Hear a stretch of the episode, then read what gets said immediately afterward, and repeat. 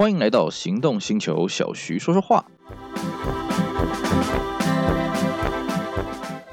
Hello，大家好，我是 Celsius，非常高兴呢，又在这边跟大家空中相会。今天呢，我们继续来讨论台湾的汽车历史。好。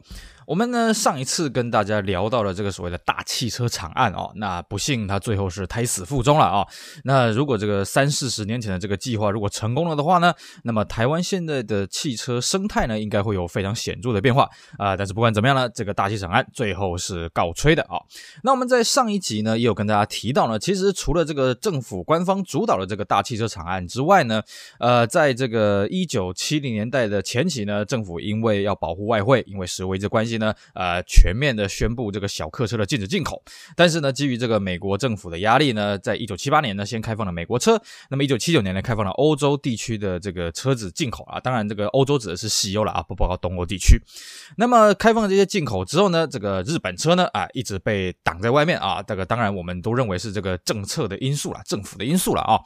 不过呢，这个在这段期间呢，倒是发生了一件很有趣的事情是什么呢？第一个啊，这个国人呢，对这个日本车还是相当的喜爱了啊。虽然说在一九七四年之后呢，日本车就禁止进口了，不过呢，在这段期间，呃，还是有一些日本车进来。当然，它是那种少量打游击的，比方说什么，呃，留学生或者是这个大使馆带进来这种日本车。那么另外一种呢，是什么回事呢？就是，哎，虽然说真正的日本制造的日本车不能进来，可是呢，在八零年代初期就发生一件很有趣的事情，是什么呢？就是，哎，它是日本车，可是它不是日本制造，它一样进来了。这个是什么样的车子呢？好，对车有点认识的应该知道啊，这个英国有个汽车集团叫做 Rover 啊，路宝集团。那么 Rover 呢，它这个车厂呢，它在这个八零年代开始跟那个日本的汉达日。呃，这个日本品牌合作，那合作呢，基本上讲白了哈，就是这个看起来外观呢，跟这个汉达几乎是一模一样了啊，就换了一个这个车标，然后就上市了。那么台湾呢，这个早期这个欧洲车开放进口，就是七零年代末期开放欧洲进口的时候呢，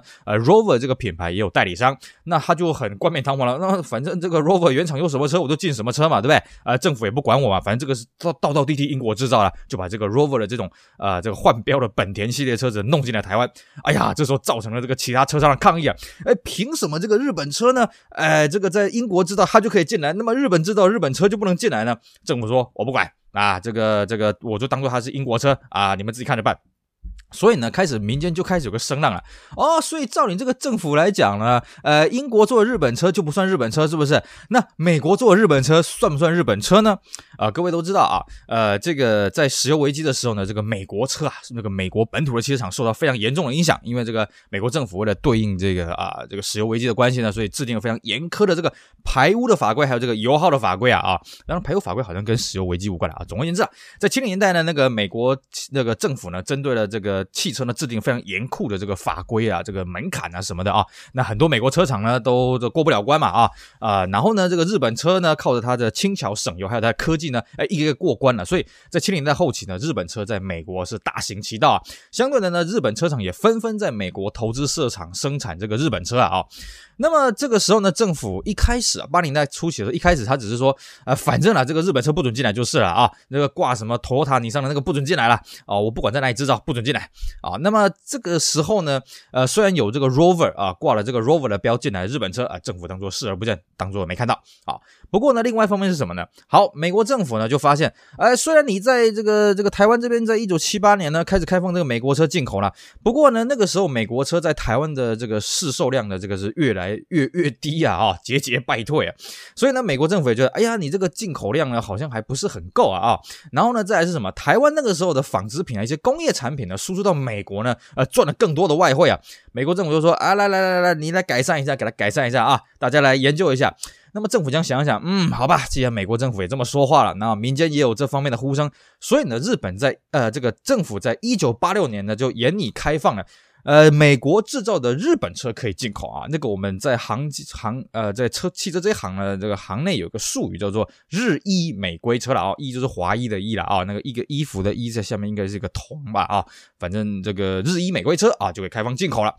那么这个日日日衣美规车呢，开放进口了之后，对台湾的汽车市场造成非常大的一个冲击。为什么呢？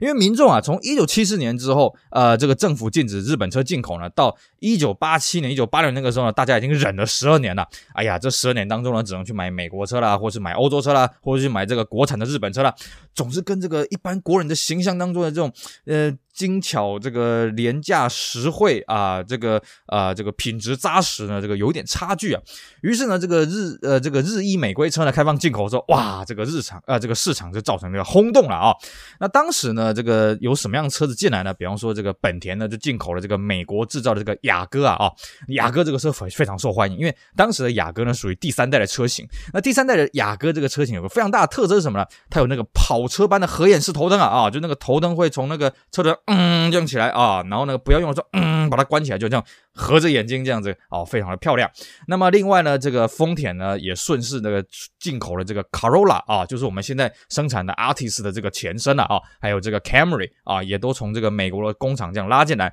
那么三菱呢也进口了在美国制造的这个小小轿车啊，这个中小型轿车 Mirage 啊，就是我们现在卖的这个 Lancer 的这个前身了啊，纷纷都进来。那么因为呢它是日本车，而且呢它这个美国。原装进口的品质也不错，所以呢，它的售价也反映起来相当的实惠啊，那造成民众的一个很大的一个回响。那么这个时候呢，其他的同级车厂怎么应应呢？当然，呃，欧系车厂呢，像这个什么双 B，呃，这个当然它没有影响嘛，因为你说 Camry 跟这个双 B 比，好像有点什么比鸡腿这样子了啊。所以呢，这个对于这些比较廉价的品牌，比方说像是我们刚刚讲的 Rover 啦，什么标志啦啊，这个什么。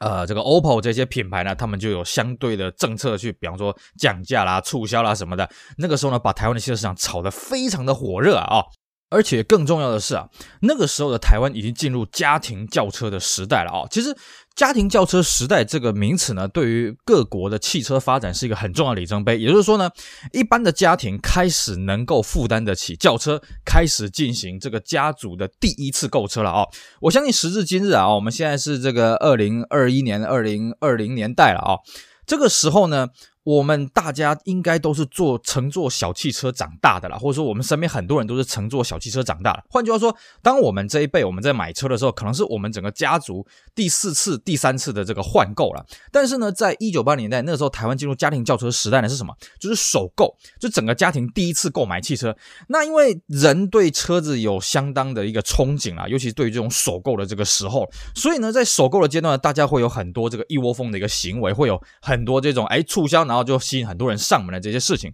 所以呢，其实，在八零代初期的时候，台湾就开始进入这个家庭轿车的时代呢。那么大家呢，开始对于这个轿车的需求越来越大。那加上这个日制美呃日裔美规车呢，这开放进口呢，又让民众多了一个选择。所以呢，在八零代后期呢，这个台湾的汽车市场是不断的在扩增，不断的扩增，不断在扩增。那么面对这个日本车的进攻啊，因为像这种这个美国进口的日本车呢，它首当其冲的呢，除了我们刚刚讲一些欧系比较平价的品牌，还有一个是什么？美国轿车啊。哦我们刚刚讲那个七零年代的美国轿车呢，因为这个政府的这些什么啊油耗的规定啊、污染的规定啊什么的啊、开始这个被日本车打得落花流水。那么美国车呢，当然美国车厂他们也不是坐以待毙的嘛，所以他们也就想说，那我们要怎么应呢？那没关系嘛，那我就学你嘛啊！你们日本呢做这个小轿车呢，啊、这个小引擎，那我们也来做小轿车小引擎。所以各位可以发现啊，在八零年代美国车呢，已经开始比较少那种什么六七千 CC 的那种大轿车，大家开始缩小，就像像凯迪拉克，我们传统觉得哎凯迪拉克。那种黑头车很气派啊，至少车长到五米五了啊。不好意思啊，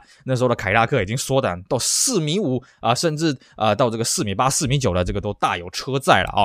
那这种美国车呢，它还是标榜说没关系，我的价格还是很实惠啊，我这一样是小狗短袜。但是呢，当这个日裔呃日日裔美规车进来了之后呢，哇，这个对于这个美国车冲击很大了啊。那美国车既然首当其冲了，它怎么去应应呢？那个时候啦，其实八零年代的台湾为了要这个美国车更加的普及呢，所以开始做了复式代理啊。也就是说，同一个品牌呢，原则上在一个市场，在一个地区应该只有一间总代理。可是那时候的美国车，包括通用啦，包括这克莱斯勒呢，在台湾都是好几个总代理啊。啊，比方说像这个克莱斯勒有什么？哎，这个这个标达、连胜、世新、绅宝有四个体系。那么这个通用呢，它有这个。正章、中联、国产啊，这几个体系啊，所以大家看的也是一头雾水。但是一头雾水也没有关系，为什么呢？因为就表示呢，这个经销商多嘛啊，那所以消费者呢，到到哪里都可以看得到美国车，然后到哪里都可以买美国车，甚至还可以拿去比价啊。所以像我们现在呢，我们一般人在买新车呢，都会哎呀，我们去这间。经销商，然后再去另外一间经销商去比价嘛，对不对？其实比价这个风气呢，大概就是从那个美国车转富士代理的这个时候开始的。那么当然，美国车转富士代理这个时候呢，跟这个日制美规车呢时间点有点对不上。但是呢，日制美呃日意美规车呢，它间接促使了啊，它直接促使了这个呃富士代理的泡沫化。也就是说，啊，既然我们要跟这些同样价位的这个日本车竞争了，那我们只好把价格弄得更低，我们把展示间开得更多，让民众呢有更好的选择。所以就造成了这个美国车在八零代后期台湾一个严重泡沫化的一个起始点啊，也大概就是因为这些日意美规车的进口了啊。那当然除此之外呢，这些日意美规车在台湾广受欢迎嘛，所以也间接促使啊，也直接促使了这些啊这个卖车的，比方说我们刚刚讲的。本田呐，哈，或是这个什么三菱呐，哦，他们也就发现，哎，这种美规车在台湾卖得很好嘛，那之后是不是干脆就在台湾本地生产呢？的确，像我们刚刚讲的这个三代雅阁啊，哦，后来的四代雅阁呢，就在台湾本地生产。那么这个刚刚讲的这个三菱的这个 Mirage 啊，我们有人翻译叫做幻象，有人翻译叫忍者啊。那后来它下一代车型呢，也在这个中华国产叫做凌帅。那么国产了之后呢，当然，呃，这个日意美规车呢，当然它没有停止进口嘛，哦，就是政府并没有限制这个进口，所以之后呢，在九零年代，这个日意美规车呢，还是在台湾的这个进口车市场扮演了很重要角色。一直到这个一九九七年，台湾因为加入 WTO，为了要符合会规啊，为了符合 WTO 精神呢，所以开放了日制车的进口。这些美国制造的日本车才慢慢慢慢的淡出了这个台湾的汽车市场的舞台。不过呢，这么讲了啊，在八零年代初期呢，这个政策上面有所谓的大汽车场案，影响了这个台湾车坛的一个变化。那么在这个啊、呃，另外一方面呢，在民间方面呢，也因为这个日意美规车的进口呢，啊、呃，进口的开放，所以也导致了这个整个台湾汽车市场呢百花齐放啊啊，这个整个汽车市场蒸蒸日上啊。但是呢，在这一波欣欣向荣当中呢，固然大家钱都是赚的笑哈哈的了啊。不过呢，我们常讲啊，几家欢乐几家愁啊。虽然说整个台湾的汽车市场在八零年代呢又推到了一个巅峰去了啊，间接导致这个九零年代呢，台湾第一次这个年销量汽车年销量突破五十万辆的这个里程碑了啊。不过这个时候呢，有间车厂呢命运就非常的凄机产呢，就是什么呢？叫做裕隆汽车。呃，裕隆汽车呢，我们以前跟大家介绍过，裕隆汽车是在一九五三年呢先成立裕隆机器工厂，然后呢，慢慢慢慢在一九五六年呢第一次试制的这个吉普车出来啊，那么慢慢的这个做这个裕隆这个日产的汽车车型，一直到八年代的时候，其实裕隆也是是一个三十年的老公司了啊。由于裕隆呢，它起得早，而且它的生产量也算是比较大，车展车型也很多，所以其实裕隆呢，这个这三十年来当中，基本上都是台湾的销售冠军了啊、这个反正它这个来得起得早嘛啊、这个位置呃这个位置站得好啊。但是呢，在八零年代的时候，裕隆遭遇到非常严重的问题啊、首先，除了我们上次跟各位讲的这个大气市场案对它的冲击以外呢，还有就是。这个福特六合呢，因为在这个八零年代开始呢，转做这个日系的马自达啊。以前福特六合在台湾生产的是这个德系、欧系的这个福特了啊。坦白讲，这个车子虽然啊、看起来钣金很坚挺啊，不过这个车子其实不太符合台湾的气候、道路环境了啊。所以那个小毛病特别多。那么在转做马自达这个系统，比方说我们朗朗上口什么的天王星啦、全雷打这些车子之后呢，哎呀。果然那个销路长虹啊，哦，然后这个价格也算是相当的实惠啊，那个省油性也非常的好，所以呢，其实，在八零年代的中后期呢，福特六合虽然它的这个车款并没有裕隆来多，可它的总产量、总销量已经超过了裕隆啊！这对裕隆汽车来讲是个严重的警讯。另外一方面是什么呢？上次跟各位讲，这个大汽车厂案虽然失败了，但是跟大汽车厂案签约的这个丰田汽车呢，呃，借由这个机会呢，也拿下了华龙汽车，并且成立了国瑞汽车。那国瑞汽车呢，在八零年代后期开始，除了啊、呃、产自原本的这个 Hino 的这个日野的卡车以外呢，那么它也开始做一些轿车，比方说像什么货车型的瑞狮啦，啊，或者是这个可乐纳啊，那么。也是广受欢迎。换句话说呢，在八零代，福特六合呢成功的拿下市场上的市占率的冠军。那么，Toyota 也在台湾开始扎根，稳扎稳打的起步。透过这个日意美规车进口，还有这个国瑞汽车的这个生产，这个国产的一些轿车的车型呢，开始逐步的往上爬。结果这时候，裕隆却是逐步的往下退，并且间接导致了裕隆在九年代初期差点倒闭的风波。那到底裕隆发生的是什么样的事情呢？这个我们下一次会跟大家好好的分享啊。我们今天呢，基本上跟大家介绍这日裔美规车呢，对台湾车坛在八零代掀起的一个涟漪，掀起了一个风潮啊。那么相信呢，各位你现在在路上啊，其实偶尔还是可以看得到这些日裔美规车在路上跑，可以可以想象到这个车当时的品质还有当时的销量真的是相当的不错。好，以上是我们今天的节目呢，跟大家回味。八零代后期，日医美规车曾经在台湾呃广受欢迎啊，曾经为了呃因此也改变了台湾整个汽车车坛的一个生态的一段往事。我们下一次呢来跟大家好好聊一聊裕隆汽车在九零年代的救亡图存啊，这个也真的是影响台湾车坛大事。不然呢，裕隆早就应该在九零年代的时候倒闭，现在根本看不到裕隆汽车了。好，我是 Celsius，非常感谢各位今天的收听，也希望大家继续支持我们其他精彩的音频节目。我们下回再聊，拜拜。